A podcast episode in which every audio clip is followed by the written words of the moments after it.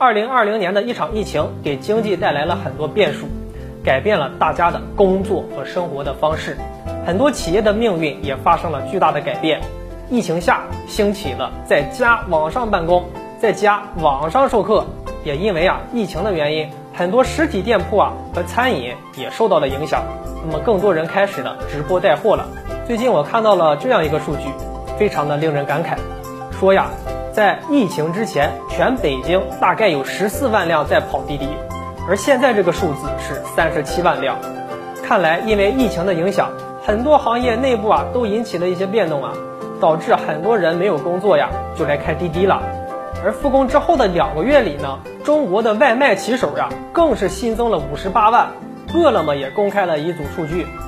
在它的这个新增骑手里面，百分之三十是来自餐饮、旅游等服务业，百分之四十是来自制造业的工人，百分之二十是来自自由职业者，包括那些破产的个体户老板们，还有百分之十来自于应届毕业生，剩下的百分之十就来自于其他的行业了。那么北京啊，算是国内经济比较发达的城市了。我想，其他城市的外卖小哥和滴滴司机的新增人数啊，也许会更多。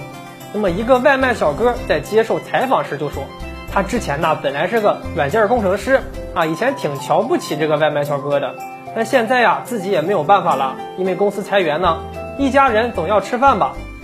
总会啊有一些意外呢，会提前的暴露我们生活中的危机。比起那些打死都不肯放下脸面的人呢，我们更佩服呀这位外卖小哥。毕竟当外卖小哥虽然辛苦，可是一个月靠着自己的努力也是可以赚上万块钱的。中年人的坚强呀，从来不是宁折不弯，而是呢要背起这个年龄段应该有的责任，忍辱负重的前行。